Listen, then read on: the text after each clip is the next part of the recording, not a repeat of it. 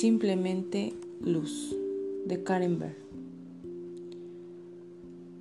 Muchos acaso no lo sepan, pero hace solo 35 años que la tecnología y la sabiduría de la Cábala se volvieron accesibles a las masas. Hasta ese momento, las personas no sabían de la existencia de Rab Shimon Bar Yochai o del Zohar, pero gracias a la dedicación y la energía de decenas de miles de personas que deseaban estudiar y compartir esta sabiduría, estamos llegando a todo el mundo. La gente recibirá este conocimiento desde el nivel en que se encuentre. Estos niveles no están ni bien ni mal, solo indican una diferencia en el grado de recepción. Algunos comprenderán y emplearán solo un poco de este conocimiento, mientras que otros lo comprenderán más y lo utilizarán en mayor medida. Lo importante es que gracias a la participación de la gente, el mundo entero está tomando conciencia de que hay otra opción. Existe la información que nos permitirá eliminar del mundo el dolor y el sufrimiento y mejorar nuestras vidas y las de otros.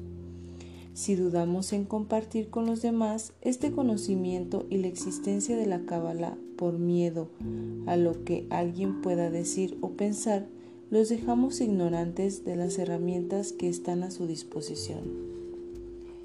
¿Quién es víctima de un robo? La persona que teme ser robada. ¿Quién es asaltado?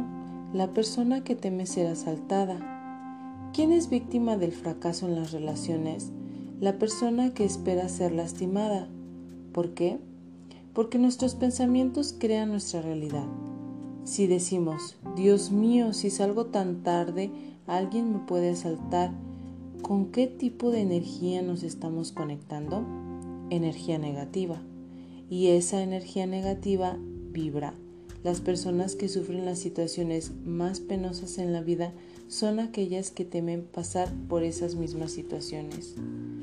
Ahora bien, no estoy diciendo que debamos dejar abiertas las puertas de nuestras casas y automóviles, pero sí digo que cuando uno tiene un pensamiento negativo está expresando duda en el Creador. Esto genera un espacio vacío en el reino cósmico y ese vacío se llena de negatividad. Por lo tanto, aquellos que a menudo son víctimas de la negatividad son personas que lo han creado para sí mismas. Hay un relato de un anciano que acude a su maestro espiritual y le dice, he tratado de llevar una vida espiritual escapando del honor y el reconocimiento.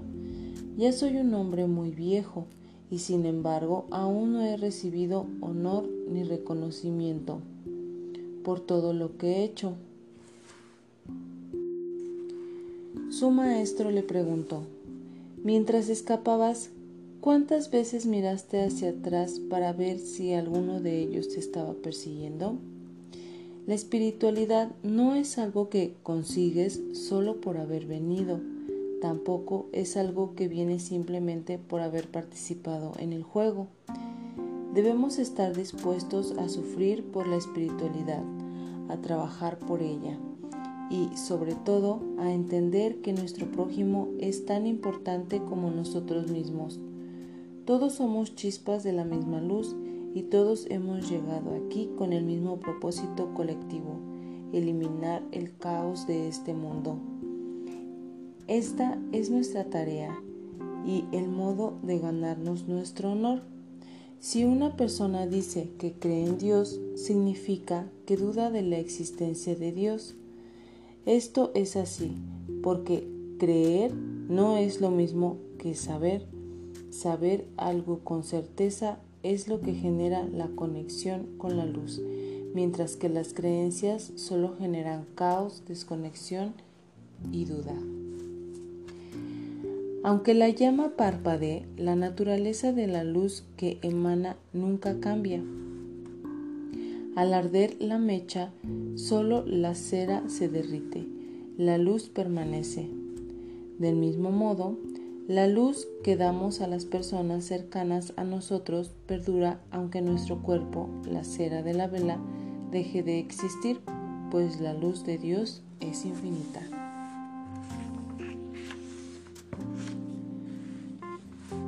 Todo el mundo puede aprender a ver las auras. Primero se ve la energía que rodea a una persona, que suele ser principalmente alrededor de la cabeza. Si solo se ve una pequeña emanación, significa que esa persona está cansada o enferma.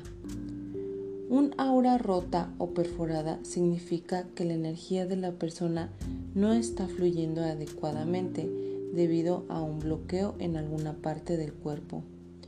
También puede significar que la persona está cerrada a ideas nuevas. Todo tiene un aura. La fotografía Kirlian muestra la energía que hay en plantas, animales y también en personas. Es importante saber que cuando mentimos o reaccionamos de forma negativa, nuestra aura cambia para reflejar esta vibración negativa. El aura de una persona puede revelar mucho acerca de su existencia espiritual y física. Cuando Moisés descendió del monte Sinaí tras la revelación de los diez enunciados, las personas aún no estaban preparadas para recibir la luz que el Creador quería darles. Por lo tanto, Moisés debió regresar por cuarenta días y cuarenta noches a la cima de la montaña antes de descender nuevamente. Esperemos que cuando esa luz entre en nuestras vidas estemos allí para decir que nuestras vasijas están preparadas para recibir del modo en que debe ser recibida. La gente se pregunta por qué ha de haber negatividad, porque solo a través de la transformación de nuestra negatividad personal podemos llenarnos de luz. La verdadera fortaleza solo se genera alimentándola, trabajando por ella y formando parte de ella. Todos deberíamos trabajar para generar fortaleza verdadera no solo por nosotros mismos, sino por todos los habitantes de la tierra. De esta forma, cada uno de nosotros se convertirá en un faro de luz. Que nuestro esfuerzo aporte tanta energía a quienes amamos como a quienes nos aman, y que esta energía se derrame sobre todas las personas del mundo.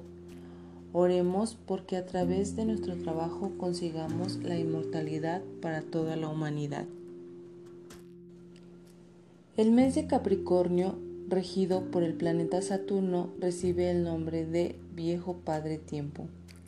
El Viejo Padre Tiempo nos da sola, solamente tanto cuanto estemos dispuestos a trabajar.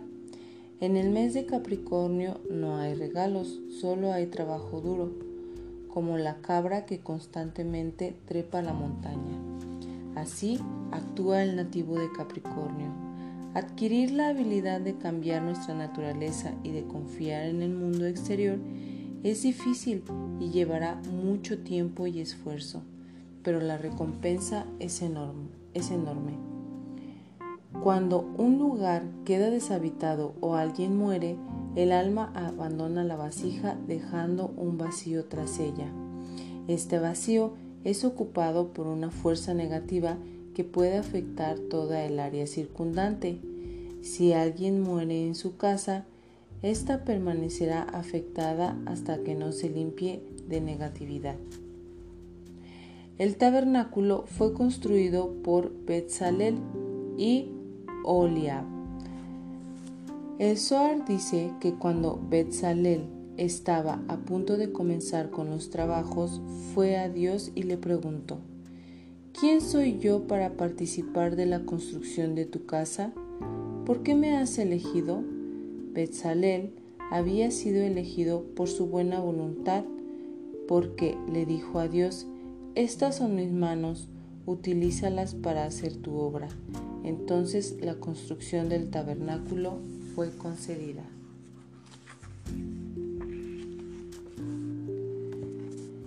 La mayoría de nosotros tenemos miedos, le tememos a la muerte porque sabemos que no hemos terminado lo que vinimos a hacer y si morimos no tendremos la oportunidad de hacer esto o de corregir aquello.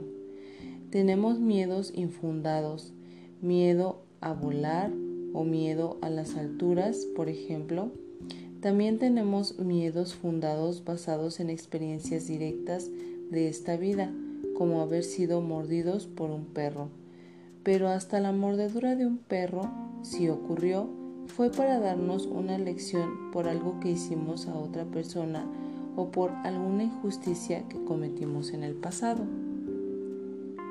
Así que en esencia todos nuestros miedos, pesadillas y ansiedades provienen de una causa que no nos es revelada en esta vida. Representan una barrera que debemos superar para lograr nuestro propósito. El amor es un trabajo muy duro. No es simple ser amado, ni lo es amar. Para amar, debemos comprender que la luz de Dios es tanto mía como tuya. No podemos robar la luz de otro. Solo tenemos derecho a compartir la luz propia que nos hemos ganado. A eso va encaminado nuestro esfuerzo. En la Biblia hay muchas referencias a la idolatría. ¿Qué es la idolatría? La idolatría ocurre cuando alguien ignora o incluso niega la influencia del Creador en sus logros. Esta persona cree falsamente que la única causa de su éxito ha sido su propio esfuerzo. En esto consiste realmente la idolatría. Tal vez cuando la entendamos así, podamos ver cómo opera a veces en nuestra propia vida.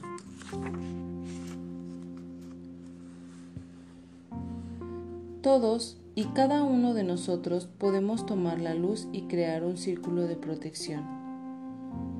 La luz, las herramientas y la tecnología son las únicas armas que tenemos para combatir la oscuridad.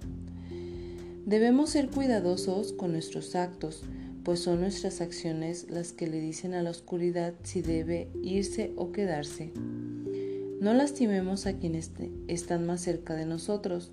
En lugar de eso, Permitamos que nuestras acciones creen un vínculo de unidad. Solo mediante una acumulación de iluminación espiritual podemos revestirnos con un escudo protector. En vez de sentir dudas cada vez que sucede algo aparentemente negativo, deberíamos decir, no entiendo esta situación, pero he hecho todo lo posible para transformarla en una experiencia positiva voy a tener la certeza de que en el esquema más amplio de las cosas esta situación es sin duda positiva. Con esta conciencia impedimos que la oscuridad penetre en nuestra situación. Se sabe que los levitas, mientras trasladaban el tabernáculo de un lugar a otro, iban muriendo uno por uno. El problema era que sus pensamientos no eran de certeza absoluta, dado que estaban manipulando la luz en forma directa. No había espacio para la duda, por lo cual se desintegraban inmediatamente. Como en el caso de los levitas, nuestros pensamientos y emociones también se manifiestan físicamente. Esto vale tanto para los pensamientos positivos como para los negativos. Aún algo tan insignificante como una sonrisa o un ceño fruncido crea una respuesta en el interior de nuestro cuerpo. Tenemos que recordar esto y compartir con los demás más a menudo y con mayor intención, tomando conciencia de lo que nos sucede a nivel físico cuando lo hacemos. Las personas espirituales saben que antes de abandonar este mundo deben lograr aquello que vinieron a hacer aquí. La razón por la cual muchos temen morir es que en el fondo de su alma saben que todavía no han completado la tarea que vinieron a realizar. No nos corresponde a nosotros decidir cuál es el nivel espiritual de otra persona o qué puede o no puede hacer. Esto es así porque una persona puede transformar toda su negatividad y su falta de espiritualidad con un pequeño acto de amabilidad. En ese singular acto de generosidad todo puede cambiar. El acto más grande es el de transformar nuestro deseo de recibir solo para uno mismo en un deseo de recibir con el propósito de compartir, y todos tenemos la capacidad de llevarlo a cabo. La Cábala enseña que para alcanzar el equilibrio necesitamos conectarnos con el sistema de tres columnas, derecha, izquierda y central. A veces lograr este equilibrio es difícil porque aunque formamos parte de la creación y tenemos en nuestro interior la luz de Dios, nuestra inseguridad y nuestros sentimientos de inferioridad obstaculizan nuestro camino y nos alejan de las grandes intenciones que el Creador tiene para nosotros, pues no nos sentimos merecedores de alcanzar tales objetivos. Cuando nos encontremos en este estado mental, debemos compartir nuestra luz y eso nos traerá el equilibrio. Recuerden la vestimenta que se nos dio, el cuerpo que cada uno tiene. Fue creada para que podamos realizar nuestra corrección en esa forma. Sin embargo, nunca debemos olvidar que nuestro cuerpo no es más que una vestimenta y que no, no nos conectamos con la fuerza de luz solo a través de la belleza del alma. Cuanto más nos acercamos a esta energía de luz, más hermoso e íntegro se vuelve todo nuestro universo. El mal, como tal, no existe, solo existe la falta de luz. Vencer esa falta de luz para beneficio de toda la humanidad es nuestra tarea, la de ustedes y la mía.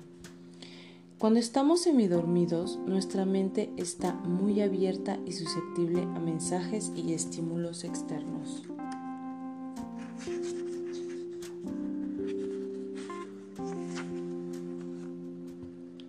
Cuando nos encontramos bajo los efectos de la anestesia, aunque pueda parecer que estemos dormidos, nuestro subconsciente está muy despierto.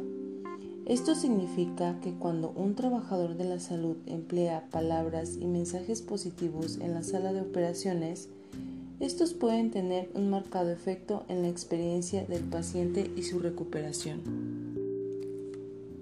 De esta manera, la ciencia está demostrando algo que la cábala ha sabido durante miles de años, que el propio estado de conciencia de la persona afecta en gran medida su estado físico.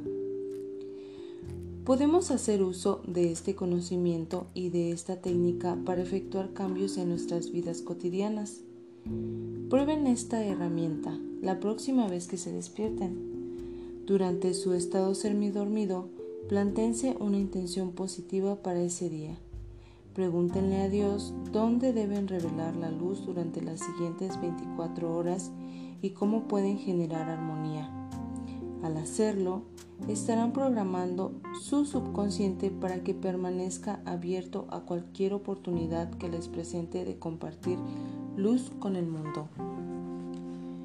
En el cuarto día de la creación se decidió que hasta que llegara el tiempo del Mesías, el sol, que es Seirampin o la energía masculina, gobernaría sobre la luna, que es Malhut o la energía femenina. Una vez que sabemos esto, podemos comprender mejor por qué la mujer ha sido oprimida a lo largo de la historia. Dentro del contexto de la Biblia, vemos que la lucha de la mujer a lo largo de muchas generaciones tuvo lugar porque aún no era tiempo de que la fuerza de la luz de las mujeres brillara igual que la luz de su contraparte masculina. Sin embargo, hoy, en la era de Acuario, una época de gran disminución de energía espiritual, la mujer está elevándose a la altura de las circunstancias y el sol y la luna pronto tendrán la misma luz.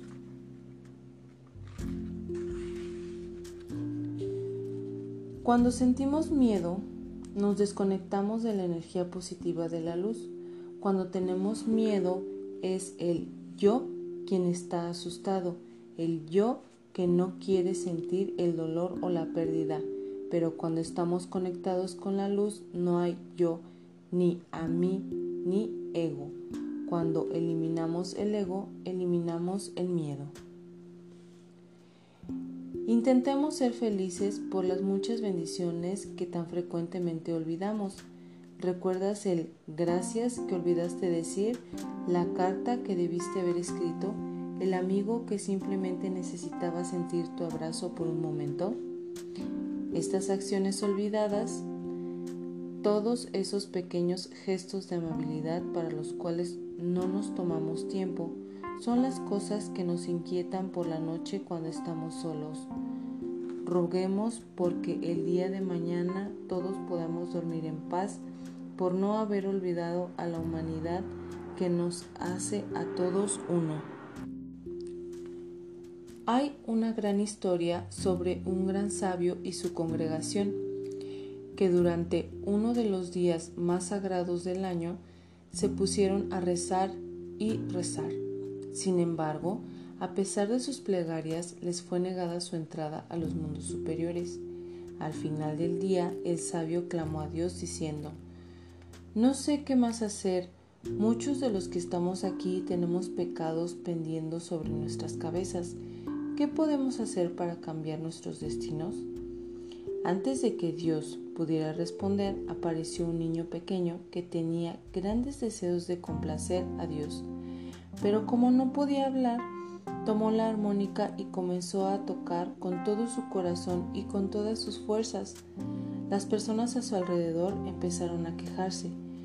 ¿Cómo se atreve a tocar esta música? ¿Cómo se atreve ese niño a interrumpir esta oración silenciosa? ¿No sabe que estamos intentando abrir las puertas celestiales?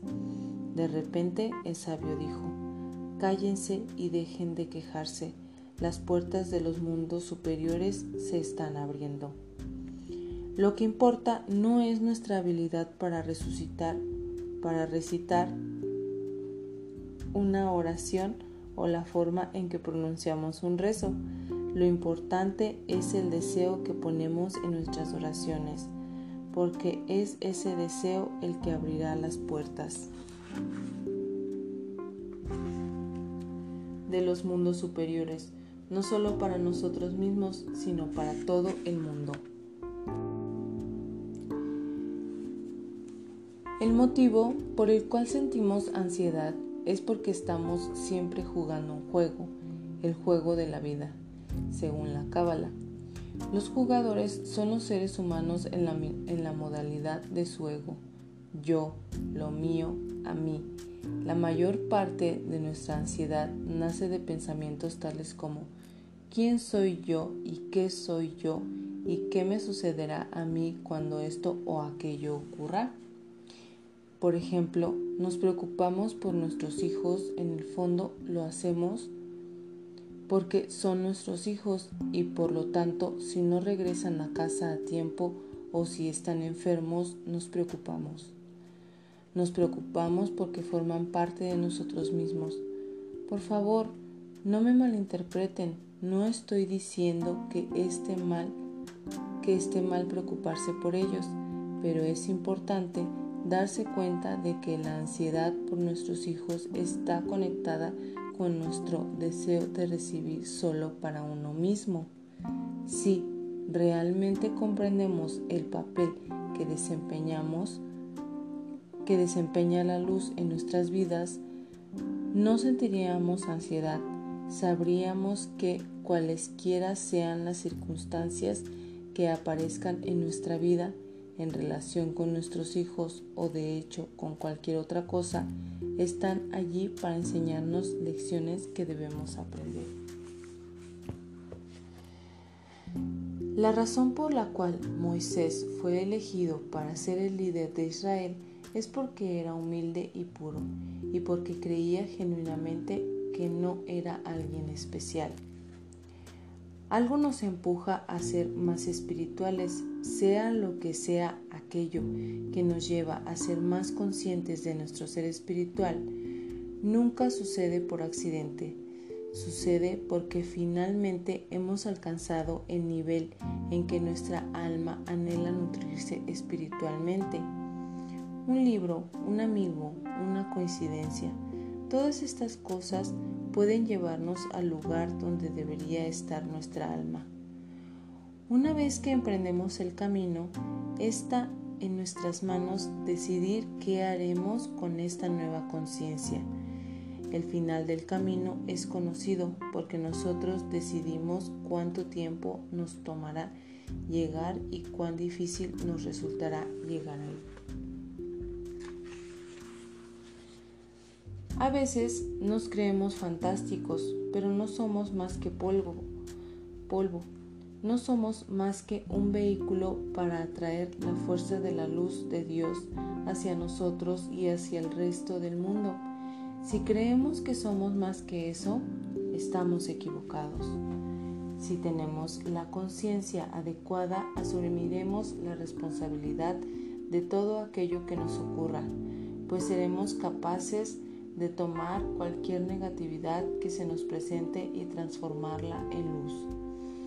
Si atraemos constantemente energía negativa y no la transformamos, no podremos alcanzar nuestro propio tikkun o corrección espiritual. En este momento de la historia, el mundo está repleto de viejas almas que saben que se está preparando un despertar espiritual. Si planeas aconsejar a alguien humildemente sobre qué debe hacer, asegúrate de hablar desde un lugar amoroso y de que la otra persona esté dispuesta a escuchar, porque aunque ames a esa persona, si no está dispuesta a escuchar, tus consejos se caerán en oídos sordos. Y si no actúas desde un lugar amoroso, estarás ofreciendo consejo desde el ego. Y ninguna luz puede surgir desde ese lugar. Todo el mundo tiene su propio camino que tomar en esta vida. Nosotros no podemos tomarlo por ellos.